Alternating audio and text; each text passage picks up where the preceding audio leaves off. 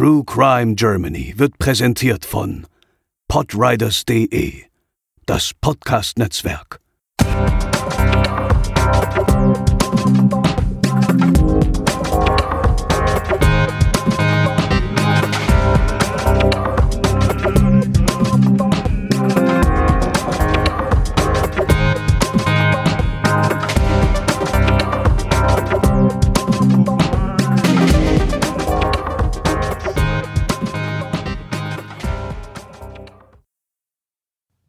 Hallo und herzlich willkommen zur mittlerweile 37. Folge von True Crime Germany. Mein Name ist Kat und was die Personenzahl angeht, leveln wir langsam wieder so ein bisschen auf. An meiner Seite sind nämlich einerseits Dominik. Hallo. Und Stefan ist heute auch wieder dabei. Hey, hey. Vielleicht habt ihr in der letzten Zeit ein bisschen mehr von unseren Social-Media-Kanälen mitbekommen. Wenn das der Fall ist, ist euch bestimmt eine Kleinigkeit aufgefallen. Genau, wir haben nämlich ein kleines, feines Gewinnspiel am Laufen in Kooperation mit dem ehemaligen Sender A&E ähm, Entertainment, die jetzt Crime and Investigation heißen und nur noch Verbrechensformate senden. Und die haben uns freundlicherweise ein paar wunderschöne Notizblöcke und ein paar verbrechensthematisierte Memory-Spiele zur Verfügung gestellt, die wir natürlich auch gerne an euch weitergeben müssen, möchten. Und ihr müsst dafür auch gar nicht viel machen, sondern uns einfach nur über unsere sozialen Kanäle, Facebook, Twitter, schreiben, warum ihr uns so gerne hört oder warum ihr Spaß am Hören von uns habt. Das Gewinnspiel läuft schon eine Zeit und wir werden es jetzt im Laufe des September beenden und werden dann auch die Gewinner benachrichtigen. Also ihr könnt noch teilnehmen. Schaut einfach auf Twitter vorbei, auf Facebook oder im Blog und da seht ihr alles, was es zu beachten gibt und wie ihr da mitmachen könnt. Viel Spaß dabei. So viel zum Social Media Thema. Wir beschäftigen uns heute mit einem man könnte sagen, historischen Fall, also er liegt schon eine Weile zurück. Und als erstes wird uns Dominik jetzt einmal erzählen, was da überhaupt passiert ist bei einem Herrn, der Karl Denke heißt. Der 21. Dezember 1924 war ein bitterkalter Wintertag. Vinzenz Olivier war einsam und ohne Obdach. Bettelmann nannten sie ihn nur weil ihn das Schicksal hart getroffen hatte und er sich von seinen Mitmenschen einige karge Almosen erhoffte. Doch so kurz vor dem Christfeste hielt für gewöhnlich die Barmherzigkeit Einzug in die Herzen, und so füllten an diesem Tage bereits einige Silbergroschen seine Manteltasche. Voller Hoffnung und frohen Mutes bog er alsbald in die Teichstraße ein. Der eisige Wind heulte, als er vor der Hausnummer 10 ankam. Hier wohnte Vater Denke, so nannten ihn zumindest die Nachbarn. Eine stattliche Erscheinung mit einem Rauschebart, Knecht Ruprecht nicht unähnlich. Noch dazu war er für seine Güte und Großmütigkeit bekannt. Mit etwas Glück könnte Olivier seinen Streifzug nach diesem Besuch erfolgreich zu Ende bringen. Er trat auf die Pforte der Behausung zu und klopfte. Kurz darauf wurde die schwere Holztüre knarrend aufgezogen und ein großer, dicker Mann blickte gütig auf Vinzenz herab. Ich gebe dir zwanzig Pfennige, wenn du dich an meinen Tisch setzt und einige Zeilen niederschreibst, die ich dir einsage. Zwanzig Pfennige war eine stolze Summe, und so trat Olivier ein. In der Wohnung Denkes herrschte ein eigentümlicher Geruch. Doch der Gedanke an das kleine Vermögen verdrängte den Anflug von Unbehagen, den Vinzenz beim Anblick der vielen Schmalztöpfe, schmutzigen Pfannen und Gläser mit eingepökeltem Schweinefleisch empfand. Er setzte sich an den Tisch und empfing Stift und Zettel. Dann vernahm er die Stimme des Alten. Adolf, du fetter Wanst, hatte er richtig gehört? Mit ungläubig geweiteten Augen drehte er sich zu dem Mann um, der die ganze Zeit hinter ihm gestanden hatte. In diesem Moment fühlte er einen stechenden Schmerz an der Schläfe. Denke, das Gesicht zu einer grotesken Maske verzerrt, hatte mit einer Spitzhacke ausgeholt und Olivier seitlich an der Schläfe getroffen. Dieser war augenblicklich durch die Wucht des Schlages etwas benommen, doch wurde ihm klar, dass es hier um nichts weniger als sein Leben ging. Er schaffte es mit dem Mute der Verzweiflung, nach dem Werkzeug zu greifen und rang nun mit Denke um dasselbe. Vater, der nicht mit der vehementen Gegenwehr seines Opfers gerechnet hatte und aufgrund seiner Leibesfülle über keine besonders ausgeprägte Reaktionsschnelligkeit verfügte, wurde zurückgestoßen. Die Hacke entglitt seinen Fingern. Blut strömte wie ein kleiner Bach vom Kopfe des Vagabunden, als er taumelnd und zitternd auf den dunklen Korridor hinausstolperte. Das Haus beherbergte noch weitere Bewohner, und so trat der Kutscher Gabriel, alarmiert von dem Geschrei vor seiner Tür, auf den Flur hinaus, wo er den blutüberströmten Olivier zusammenbrechen sah. Eilig zu dem armen Teufel hineilend vernahm er noch eben dessen Hilfegesuch, Vater Denke habe versucht, ihn zu ermorden. Gabriel blickte zur Wohnung Denkes und sah den Unhold im Eingang stehen, wie in Trance und am ganzen Leibe unkontrolliert zuckend. Wer war dieser Mann, der sonntags in der Ortskirche an der Orgel saß? Dieser Mann war Karl Denke, geboren am 11. Februar 1860 in Oberkunzendorf. So hieß der Ort damals. Ist ein Ortsteil von Münsterberg, das sich im heutigen Polen befindet, äh, an der Grenze zu Tschechien. Und Karl Denke war eines von drei Kindern. Er hatte also zwei Gesch Geschwister. Es wurde beschrieben, dass er sich in seiner Kindheit relativ schlecht entwickelt hat, dass er kaum oder gar nicht gesprochen hat. Äh, und seine Eltern dachten am Anfang, dass er vermutlich für immer stumm bleiben wird. Das war dann aber tatsächlich nicht der Fall. Er wurde mit sechs Jahren ganz normal eingeschult, aber auch in der Schule war es so, dass er kaum Laute von sich gegeben hat und es hat gedauert, bis er sich quasi auch an das Schulumfeld gewöhnt hat. Äh, er wird auch beschrieben, dass er sehr langsam war, also in den Bewegungen eher eingeschränkt war. Die Schulzeit hat sich dann aber tatsächlich ein bisschen gebessert. Also es wird überliefert, dass er so Schulnoten Zweien und Dreien geschrieben hat, aber insgesamt eher ja in sich gekehrt war. Also es gibt eine Beurteilung, die ihn als sehr verstockt und nicht zu loben beschreibt. Er hatte auch keine wirklichen Freunde, war eher ein Sonderling, der auch nachts durch den Wald gestapft ist und dann erst irgendwann sehr, sehr spät äh, wieder heimgekehrt ist. Also das, was eigentlich normale Kinder, Jugendliche eher nicht getan haben. Es ist auch so, dass ja, er nicht gerne zur Schule gegangen ist. Äh, und es ist auch überliefert, dass er von seinen Geschwistern zur Schule getragen werden musste, also dass sie ihn an Beinen und Händen dorthin hatten transportieren müssen. Nach der Schule hat Denke in der Wirtschaft seiner Eltern gearbeitet, ging aber auch nicht aus oder so, dass er mal Gasthäuser besucht hat oder die Geselligkeit generell gesucht hat und war er eigentlich für sich alleine. Ähm, mit 22 Jahren war er dann für neun Monate verschwunden. Also er hatte niemandem gesagt, dass er irgendwie äh, das elterliche Haus verlässt und war beim Steineklopfen, hat sich da so ein bisschen über Wasser gehalten. Ist auch nicht genau überliefert, wo er sich dann aufgehalten hat. Der hat äh, teilweise in einem Baugeschäft äh, ausgeholfen und kam dann aber irgendwann wieder zurück. Nach dem Tod von seinen Eltern wurde er so beschrieben, dass er das relativ, ja nicht relativ, sondern er hat es halt anteilnahmslos hingenommen, war relativ kalt.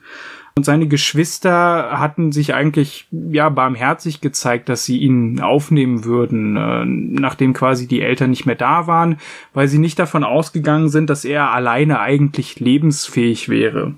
Dann war er plötzlich ganz verschwunden. Es war so, dass er äh, quasi nach Münsterberg dann, also in den Hauptort, gezogen ist. Das ist so eine damals 9000 Einwohner große Kleinstadt, nein, nicht Kleinstadt, also fa fast keine Stadt, ja, eine Gemeinde oder Kommune und sich dort ein Grundstück gekauft hat. Das Problem bei dieser ganzen Geschichte war, dass dieses Grundstück den dreifachen Preis gekostet hatte, den man eigentlich für sowas verlangen konnte. Und dass die Geschwister Angst hatten, dass er jetzt quasi das Erbe und das Vermögen, was von der Familie eben noch da war, dass er das plötzlich verjubelt und haben deshalb einen Entmündigungsantrag gestellt, um ihm einfach, ja, diese juristischen Geschäfte zu verbieten. Diesen Entmündigungsantrag hat man dann aber später wieder zurückgezogen und zwar auf ärztlichen Rat, denn der Arzt hat gemeint, ja, dass, dass er halt äh, durchdrehen könnte und dass er unberechenbar wäre, wenn man ihm jetzt ja dieses äh, Recht entziehen würde. Das hat er natürlich alles mitbekommen und das Misstrauen gegenüber der eigenen Familie war dementsprechend dann auch groß. Er hat sich kaum dort nochmal blicken lassen. Es wird, glaube ich, nur überliefert, dass er bei einer Familienfeier dabei ist, wo beschrieben wird, dass er ein Vielfraß war und einfach unheimlich viel Fleisch in sich hineingestopft hat. Das Haus, das er bezogen hatte, da waren drei Parteien drin, inklusive ihm selbst. Also eine Lehrerfamilie hat dort äh, gelebt, ein Arbeiter-Ehepaar und er eben selber. Die Wohnung selbst wird als eher unsauber beschrieben. Auf dem Grundstück gab es noch einen Schuppen und einen Teich, den er selber ausgehoben hat. Das Problem zur damaligen Zeit war, irgendwann kam die Inflation und er musste das Grundstück verkaufen und blieb dann in dieser kleinen Wohnung, die vier Quadratmeter groß war, also wirklich sehr, sehr klein und eher zum hinteren Teil äh, gerichtet war leben musste.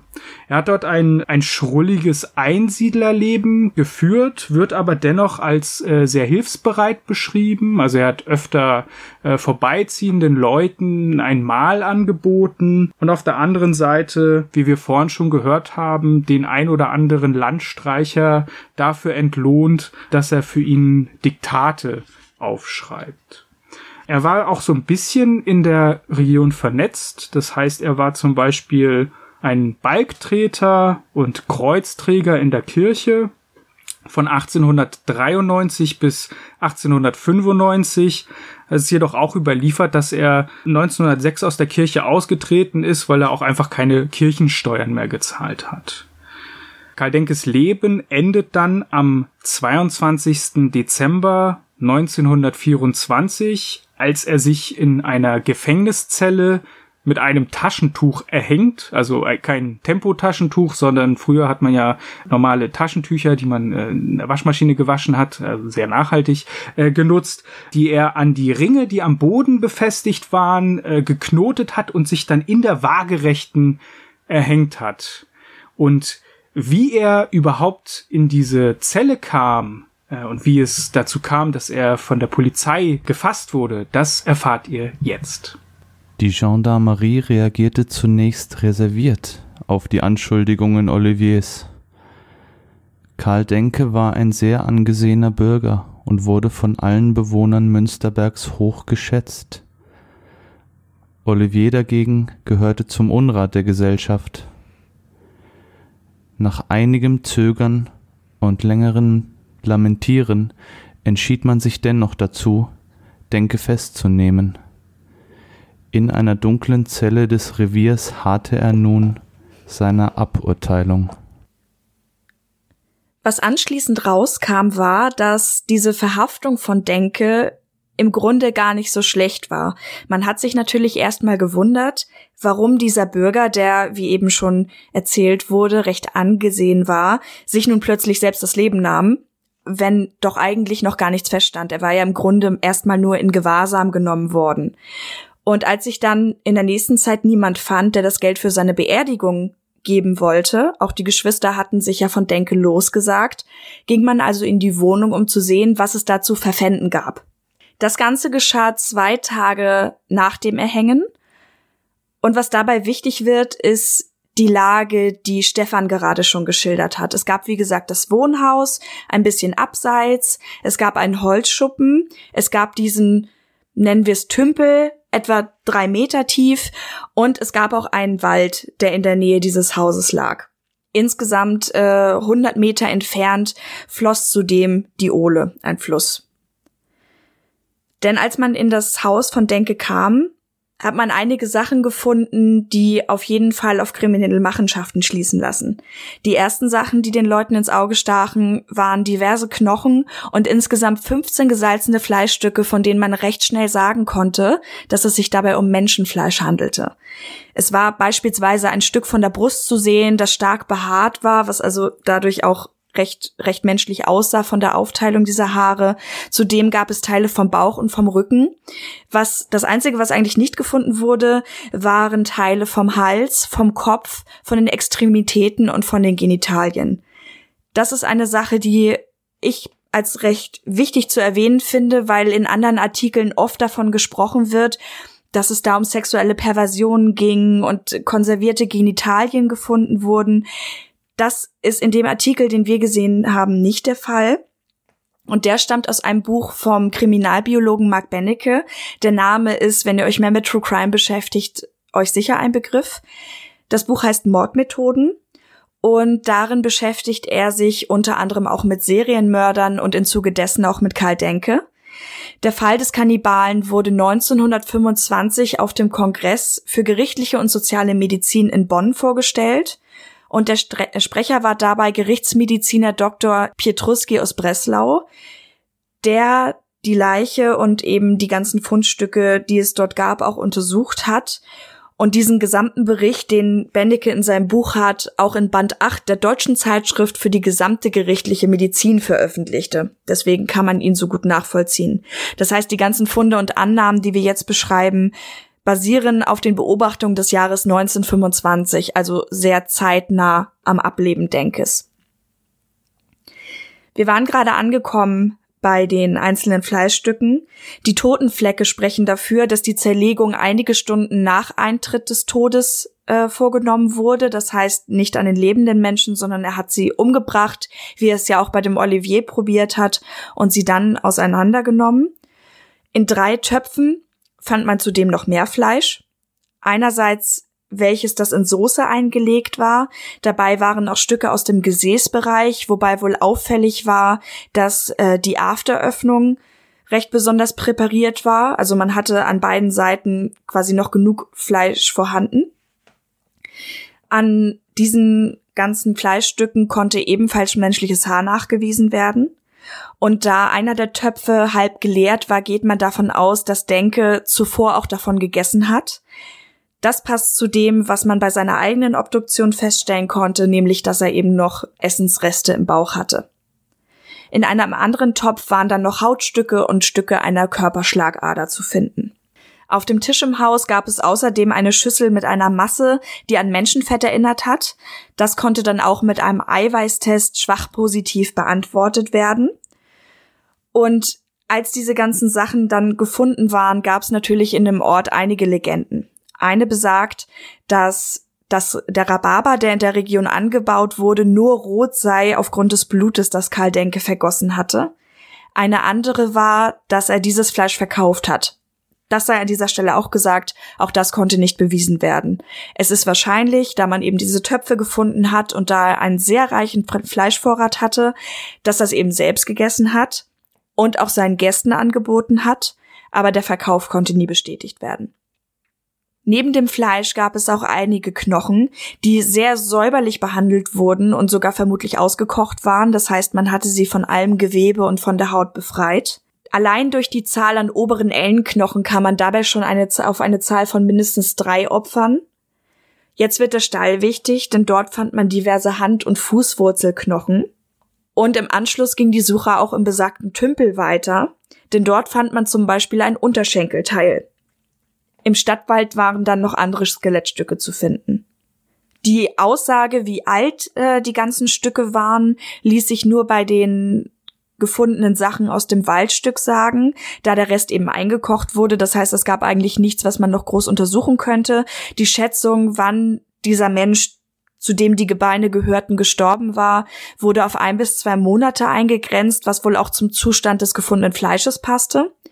Zu erkennen sind auf diversen Knochen Sägeflächen und gezackte Partien wodurch als Waffen, als Tatwaffen eine stumpfe Axt oder ein Hammer in Frage kommen. Zusätzlich wird für die Zerlegung aber auch eine scharfe Axt oder ein Messer gebraucht worden sein. Es gibt eine große Auflistung, welche Knochen alle gefunden wurden. Das ersparen wir euch an dieser Stelle, einfach weil es unglaublich anstrengend zum Zuhören ist. Insgesamt konnten diese sterblichen Überreste aber acht Menschen zugeordnet werden. Die Zähne waren dann etwas aufschlussreicher. Wir haben jetzt im Grunde Fleischstücken gefunden und eine Art Knochensammlung. Besonderer ist aber auch noch die Zahnsammlung von Karl Denke. Es gibt viele Artikel, in denen von 420 Zähnen gesprochen wird. Der untersuchende Dr. Petruski spricht in seiner Auflistung von 351 Zähnen, die gefunden wurden in verschiedenen Behältnissen. Man hatte beispielsweise eine Geldtasche, man hatte zwei Blechschachteln mit der Beschriftung Pfeffer und Salz und insgesamt drei Papierbeutel, die in ihrem ursprünglichen Zwecke auch für Pfeffer gebraucht worden wären. Da es sich um eine Sammlung handelt, werden die auch nach irgendwas geordnet worden sein. Und in dem Fall war es die Größe. Das heißt, man hat die Backenzähne beispielsweise in der Geldtasche gefunden. In den Schachteln und in einem der Papierbeutel waren die Zähne dann nach ihrem Zustand sortiert. Insgesamt ist aufgefallen, dass die Zähne in einem sehr guten Zustand waren. In einem Beutel fand man die Zähne von wahrscheinlich nur einem Menschen und in einem dritten drei untere Schneidezähne von einem älteren Menschen. Das konnte man sagen, weil die schon ein Stück weit zurückgebildet waren. Bei den Zahnuntersuchungen, die von einem Dr. Euler durchgeführt wurden, wollte man bestimmen, wie viele Opfer es gab, wie alt diese waren, welchen Geschlechts sie waren und welchen Beruf sie hatten, aber auch, wie die Zähne entfernt wurden und wann das alles geschehen ist. Nochmal zusammenfassend, aufgrund der Knochen konnten wir bisher von mindestens acht Opfern aus ausgehen. Die Zähne erhöhten die Zahl auf mindestens 20 Opfer. Das konnte man sagen, weil zumindest schon einmal 20 untere linke Schneidezähne vorhanden waren. Dr. Euler ging dann noch einen Schritt weiter und schätzte auf insgesamt 25 Opfer, weil er dabei Bezug auf die Anzahl der gefundenen Zahnarten nahm. Also beispielsweise die Anzahl der Backenzähne, die vorhanden waren, oder der ersten und zweiten Schneidezähne und auch dem Umstand, dass zu der Zeit eine Erkrankung des Zahnhaltegewebes verbreitet war. Es war zu sehen, dass einige Zähne sich recht leicht hatten lösen lassen, was eben auch zu dieser Schwäche passt. Andere saßen jedoch fester, das heißt, man hat an einigen Zähnen auch noch Teile des Knochens gefunden man, es gab Brüche im Zahnschmelz, die der Karl Denke dann zum Beispiel mit Pech zusammengeklebt hat. Das heißt, er hat sehr viel Wert auf sein Sammelsorium gelegt. Und an einigen waren auch Zangenabdrücke zu sehen. Das heißt, er muss eben auch etwas fester zugedrückt haben. Der Zustand einiger Wurzeln lässt vermuten, dass die Kiefer vorher genau wie die Knochen, die bereits erwähnt wurden, eingekocht wurden. Und was das Alter angeht, konnte man zusammenfassend sagen, dass vier Fünftel der, des ganzen Zahnvorrats den Eigenheiten nach zu urteilen von über 40-Jährigen stammen. Man schätzte, dass eine Person, dessen Zähne Karl Denke aufbewahrt hat, unter 16 war. Zwei waren zwischen 20 und 30 Jahren und eine Person zwischen 30 und 40 Jahren alt. Ihr könnt euch an dieser Stelle schon denken, auf Geschlecht, Beruf oder die Zeit, ebenso wie es bei den Knochen der Fall war, konnte man dann nicht mehr wirklich eingehen. Allerdings waren die Zähne auch nicht das letzte, was man gefunden hat. Was als besonders makaber gesehen wird, ist, dass man Gebrauchsgegenstände gefunden hat, die Karl Denke aus Körperteilen der Opfer hergestellt hat, besser gesagt der Haut. Man fand nämlich drei Paar Hosenträger, die jeweils sechs Zentimeter breit und 70 Zentimeter lang waren. Eines davon trug Karl Denke sogar bei seinem Tod. Sie waren nicht gegerbt, leicht getrocknet und damit könnt ihr euch die relativ rau vorstellen. Und auch da, genau wie bei den Zähnen, konnte man Reparaturen ausmachen. Das heißt, wenn es einen Riss gab, wurde der mit anderer Haut geflickt und diese war recht eindeutig der Schamgegend zuzuordnen. An einem anderen Paar, das könnte das sein, was sogar, was er sogar bei seinem Tod getragen hat, auch da unterscheiden sich die Quellen, waren sogar Brustwarzen deutlich zu erkennen. Also, wenn ihr an euch runterschaut, quasi zwei gerade Schnitte über die Brustwarzen hinweg und das dann in Form von Hosenträgern. Auf die gleiche Weise hat äh, Karl Denke außerdem Riemen für seine Schuhe hergestellt oder Bänder, um Lumpen und Wäsche zusammenzubinden. Die Lumpen lagen in insgesamt 41 Bündeln vor und was der Sinn von denen war, konnte man gar nicht so richtig sagen. Für Flicken waren die irgendwie nicht wirklich zu gebrauchen. Sie schienen auch keinen richtigen Sinn zu haben. Das heißt, auch hier da Karl Denke offenbar viele Andenken an seine Opfer gesammelt hat, könnte es etwas damit zu tun haben. Das war allerdings nicht die letzte Sammlung, Denke hatte darüber hinaus noch eine Münzsammlung, er hat selber Taler aus ungebranntem Ton hergestellt, die er dann mit der jeweiligen zur Größe der Münze passenden Zahl beschriftet hat. Und er hat auch akribisch Bücher geführt. Also alleine dadurch, dass man diese Bücher gefunden hat, kann man sich halt herleiten, dass er diese Hilfe beim Aufschreiben, er hatte den Leuten ja unter anderem erzählt, dass er so stark kurzsichtig sei und dass er eben deswegen nicht schreiben könnte, ob sie das für ihn übernehmen könnten, dass diese Aussage nicht so ganz gestimmt hat. Neben Kontobüchern, in denen dann Sachen aufgeführt waren wie die Erwirtschaftung aus seinem Garten und so weiter, hat er auch noch ein Leichenbuch oder wie es auch bezeichnet wird, ein Schlachtbuch geführt. Denke hat insgesamt 30 Namen von Männern und Frauen mit Todesdatum vermerkt. Die Nummerierung beginnt dabei ab der elften Person und insgesamt ist festzustellen, dass die Details bei den Männern etwas besser ausgearbeitet sind. Man hat oft ein Geburtsdatum dabei, einen Ort, den, den Stand, also ob sie ledig waren, verheiratet etc. Und unterstützt wird die Theorie auch von gefundenen Ausweispapieren, die die Leute identifiziert haben. Das Gewicht der jeweiligen Leute war daneben eingetragen. Das lässt sich einem weiteren Zettel entnehmen, denn diese Schlachtliste hat insgesamt drei Eintragungen gehabt. Also er hat die Leute gewogen, wenn sie tot waren, wenn er sie ausgezogen hatte und wenn er sie ausgeschlachtet hatte. Und die letzte Zahl war die, die dann eben neben den ganzen Eintragungen war. Hinzu kam, dass einige Kleidungsstücke von Angehörigen identifiziert werden konnten. Also es gab eben vermisste Personen, die teilweise auf die Namen passten. Denen wurde dann diese Kleidung vorgelegt und oft kam dann eben auch eine Identifizierung durch die Angehörigen dazu. Hochgerechnet soll sich wohl um insgesamt 25 Zentner und 79 Pfund Menschenfleisch gehandelt haben, die Karl Denke insgesamt erwirtschaftet ist ein böses Wort, aber so hat er eventuell gedacht, also erwirtschaftet hat. Laut seinem Schlachtbuch gab es das erste Opfer im Jahr 1903.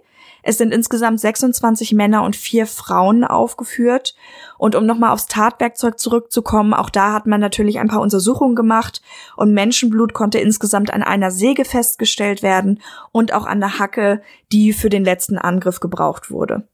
Von diesen ganzen grausigen Funden komme ich jetzt noch auf einen Aspekt, der ein bisschen weiter Bezug auf den Part nimmt, den Stefan euch vorgetragen hat. Denn was für uns natürlich total spannend ist, ist die Psychologie dahinter.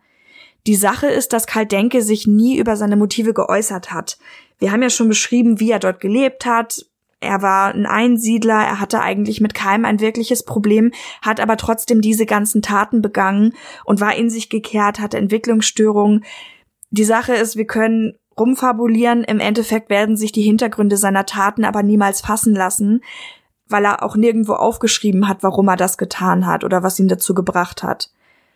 Um das zu analysieren, bräuchte man deutlich mehr Details über ihn und da auch Angehörige oder bekannte andere Dorfbewohner wenig Kontakt mit ihm hatten, wird das einfach nicht mehr geschehen. Was Dominik am Anfang in der Geschichte erzählt hat, ist, dass als der Olivier geflohen ist, Karl Denke mit gerötetem und verzerrtem Gesicht gesehen wurde, mit einem starren Blick und mit zusammengeknirschten Zähnen und dabei ab und zu von Zuckungen überlaufen wurde. Das ist eine krasse Reaktion, genauso wie es natürlich auch der Selbstmord in der Zelle ist, was zeigt, dass das fliehende Opfer und auch diese Festnahme irgendwas in ihm ausgelöst haben. Eine Herangehensweise, um die Psychologie besser zu verstehen, wäre beispielsweise, sich anderen Kannibalen zu widmen. Fritz Hamann wäre da ein Beispiel, der auch in der gleichen Zeit aktiv war und der insgesamt ulkigerweise auch nur vier Tage vor Denkes Entdeckung zum Tode verurteilt wurde. Demnach wäre es möglich, in Karl Denke einen Psychopathen zu sehen, der eben diesen, diesen Sexualtrieb hat. Das wird, wie gesagt, auch in Bezug auf die angeblich konservierten Genitalien genannt, in Bezug auf die Brustwarzen, die eben so angebracht waren, dass sie teilweise über seinen lagen oder über den, ähm, den, das präparierte Gesäß. Aber es lässt sich eben nicht belegen. Eine andere Auslegung, und die wird in diesem Artikel als äh, realistischer bezeichnet, ist die Auslegung von Karl Denke als Schizophrenem. Wir wissen, dass die Familie sich von ihm abgewandt hat, dass er irgendwie ein Mensch war, der sich sehr zurückgezogen hat und andere auch von sich gewiesen hat. Familiär ist keine Vorerkrankung bekannt. Man kennt nur die pedante Art des Vaters, die dieser wohl gehabt hat. Und dazu kommen eigentlich nur noch die Entwicklungsstörungen als, als Faktoren, die man irgendwie mit einbezogen kann.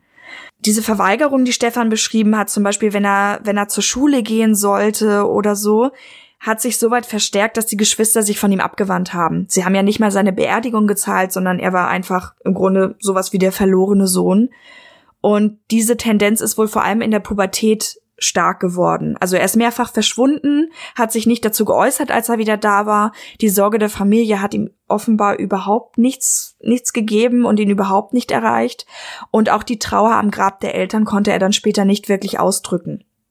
Als er nach Münsterberg kam, hat er dazu kein Wort gesagt. Er war dann einfach da. Und dieser Entmündigungsantrag ist auch nochmal eine sehr spezielle Geschichte, weil ja eben dieser Arzt gesagt hat, dass es sehr gut möglich sein kann, dass jemand wie Karl Denke ausrastet, wenn ihm irgendjemand bei seinem Tun in die Quere kommt. Insgesamt konnte man ihm, an ihm aber nicht wirklich was Böses feststellen. Er war auch nicht je zornig, wie der Arzt damals befürchtet hat. Stattdessen zeigte er sich tatsächlich sehr fleißig. Er hat immer für seinen Lebensunterhalt gesorgt und immer mit angepackt. Er soll auch sehr tierfreundlich gewesen sein, wenn auch kauzig. Das Einzige, was den Leuten aufgefallen war, war, dass er irgendwie eine andere Ansicht auf Ekel hatte. Also, dass er da nicht so ergriffen war wie andere. Seiner Familie gegenüber blieb er nach diesem Entmündigungsantrag aber zeitlebens misstrauisch. Er wurde auch leicht verstimmt, wenn ihn jemand gemustert hat, weil das Gerücht umging, dass er weder Mann noch Frau sei. Diese Eigenheit, kaum zu reden, die hat er ein Leben lang behalten. Er konnte sich aber sehr wohl wehren, wenn jemand ihn angegriffen hat, dann hat er gekontert. Und ein Fleischer wusste zu berichten, dass er sehr genau aufpasste, wenn es um die Schlachtung ging. Das sind alle Fakten, die wir dazu zusammentragen konnten. Ein abschließendes Urteil ist natürlich nicht möglich. Wie gesagt, gibt es diese beiden Herangehensweisen zu sagen, wir, wir gehen über andere Straftäter, die ähnliche Taten begangen haben, oder wir schauen uns an, wie seine, wie seine Kindheit verlaufen ist und versuchen dann daraufhin Schlüsse zu ziehen.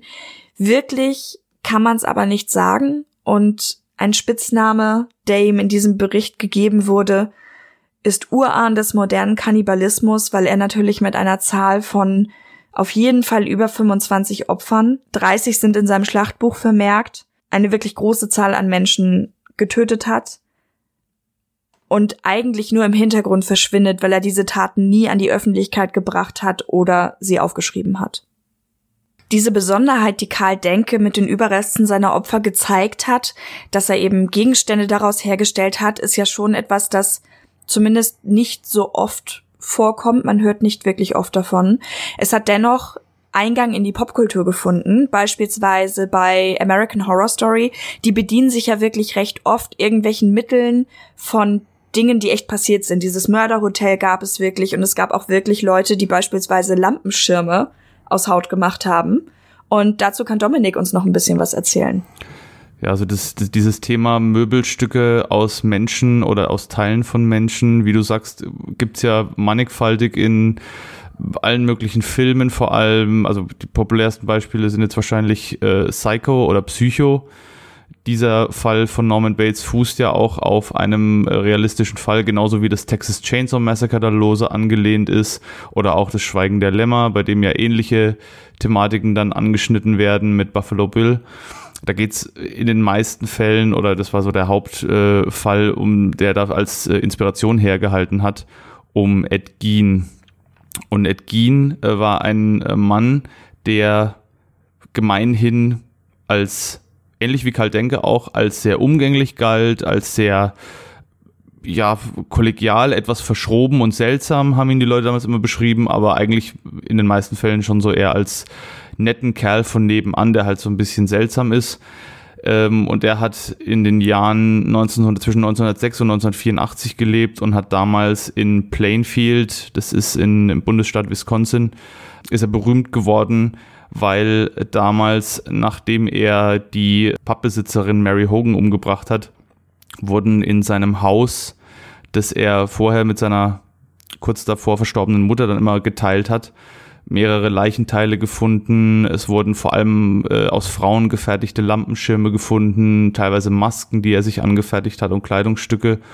Und dieser Fall, weil der halt wirklich so aus dem Nichts kam und natürlich auch so in dem ländlichen Amerika der 60er und 70er Jahre für noch mehr Aufhebens gesorgt hat. Ich glaube, um das zu verarbeiten, sind dann diese ganzen Filme kurz danach entstanden, weil einfach irgendwo ein Ventil gesucht worden ist um dieses Thema Kannibalismus und das Entmenschlichen von Menschen in Form von Möbelstücken auch so ein bisschen verdaulich zu machen. Weil das halt für viele Menschen, das ist ja auch heute noch ein Thema, was kaum greifbar ist für die meisten Menschen. Und wenn man sich jetzt so vorstellt, dass man, dass man Gebrauchsgegenstände, die man täglich äh, benötigt und die man täglich auch verwendet, dass die jetzt nicht mehr aus Holz oder aus Kunststoff oder aus Metall oder was auch immer äh, gemacht worden sind, sondern aus Haut, aus Knochen, aus Teilen der Zähne.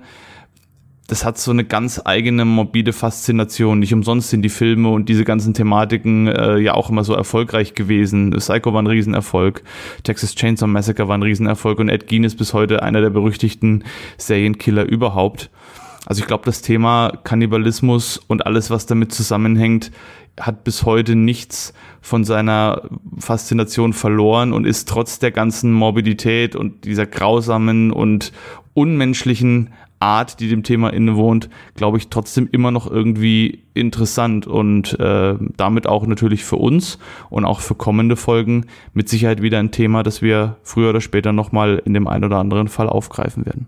Wir steigen damit natürlich in die Spekulation ein, aber was mir beim Lesen dieser ganzen Sachen durch den Kopf ging, war, gerade in der Zeit der Inflation, wo es eben auch wenig zu essen gab und der Karl Denke ja auch als jemand beschrieben wird, der recht emotionslos ist, dass er vielleicht gar nicht umrissen hat, dass es dabei wirklich um Menschen geht. Also als jemand, der, der sehr wenig Mitgefühl hat und wenig Ekel spürt, dass er vielleicht einfach dachte, na ja, ich, ich brauche ja was zu essen und es gibt irgendwie gerade nicht so viel. Vielleicht hat das einfach ganz pragmatisch gesehen. Kannst du dir das auch vorstellen, Stefan? Ich denke mal, dass es grundsätzlich so ist, dass in Extremsituationen ja bestimmte soziale Verhaltensweisen eher zurückgestellt werden und dass dann vermutlich auch jeder dann irgendwie darauf bedacht ist, selber über die Runden zu kommen. Also es ist ja auch vieles überliefert von der Zeit, in der zum Beispiel Leute aus Ostpreußen geflohen sind und dann auf so einem Flüchtlingstreck waren und äh, in, in Kartoffelsäcke gekleidet waren, äh, in bitterkalter Kälte draußen und dann zum Beispiel auch Ratten gegessen haben oder sowas, wo man heute sagen würde, das wird ja kein Mensch essen. Ähm, also ich glaube grundsätzlich, dass so ein Mechanismus oder so ein Überlebensmechanismus in einem drin ist. Ich weiß halt nicht, inwieweit äh, das in der Zeit der Inflation schon auf diesem Level war, dass man das getan hat. Aber das ich glaube, das ist halt wahrscheinlich ähm, korrespondiert das mit beidem. Also, dass irgendwie hier beide Dinge vielleicht auch zusammenkommen. Das eine ist eben dieses, dieses Wesen und man muss wahrscheinlich auch irgendwie irgendwo einen, ja, eine Ver nicht eine Veranlagung, aber zumindestens ja, irgendwie, äh, irgend, irgendwas muss in einem sein, dass man dafür überhaupt bereit ist. Und äh, wenn dann quasi noch von außen Zustände auf einen eintreffen, kann ich mir das durchaus vorstellen, dass, äh, dass es zumindestens diese Hemmschwelle senkt.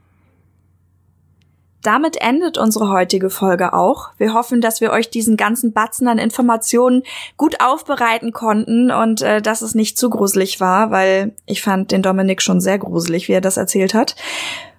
Bei Karl Denke gibt es einen Fall, der eigentlich nicht gelöst ist und wir wissen, dass das immer ein bisschen unbefriedigend ist. Auf der anderen Seite ist er im Grunde auch ein Paradebeispiel auf diesen Nachbarn, bei dem man eh nie gedacht hätte, dass mit dem irgendwas ist. Der war doch so nett und der war so hilfsbereit und eigentlich voll der okay Typ. Im Endeffekt ist den Leuten natürlich doch noch allerhand eingefallen. Sie haben gemerkt, ja, der hat irgendwie relativ oft Blut rausgebracht. Der ist immer mit einem Eimer rumgelaufen, da lag dann so ein, so ein Hundefell drüber und sie dachten, ja, der schlachtet halt Hunde und Katzen oder so. Auch das wäre nicht erlaubt gewesen, aber wegschauen ist ja manchmal leichter als was zu sagen. Und im Endeffekt gingen in seinem Haus und in dem zugehörigen Stall Sachen vor, die keiner geahnt hat und die wahrscheinlich ohne Denkesschritt zum Selbstmord auch überhaupt nicht geklärt worden wären. Wir wünschen euch auf jeden Fall einen schönen Tag, einen schönen Abend, wann auch immer ihr uns hört und hoffen, dass ihr sicher bleibt. Bis zum nächsten Mal. Macht's gut. Tschüss.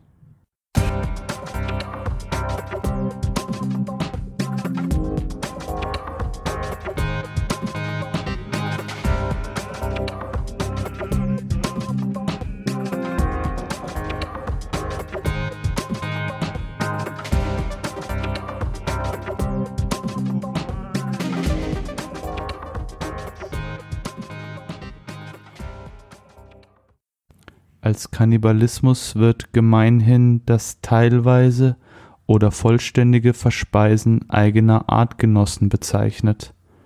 Der Fachbegriff für den Verzehr von menschlichem Fleisch durch Menschen lautet Anthropophagie. Innerhalb der Spezies Mensch gilt diese Praktik bis heute als Tabuthema. Bekannt gewordene Fälle, etwa wie der kannibalistische Mord, den Armin Maivis im Jahr 2001 in Rothenburg an Bernd Jürgen Brandes verübte, strahlen bis heute eine morbide Faszination aus werden häufig aber nur unter vorgehaltener Hand diskutiert. Diesem eher rituellen Mord gegenüber stehen jedoch auch dokumentierte Fälle von Kannibalismus aus Notsituationen, etwa nach Flugzeugabstürzen. Interessant ist weiterhin, dass dem Verzehr von Teilen der menschlichen Anatomie in Europa bis in das 18. Jahrhundert hinein eine heilsame Wirkung nachgesagt wurde. Die inhärente Grausamkeit der Anthropophagie bleibt jedoch in jedem Falle unbestritten.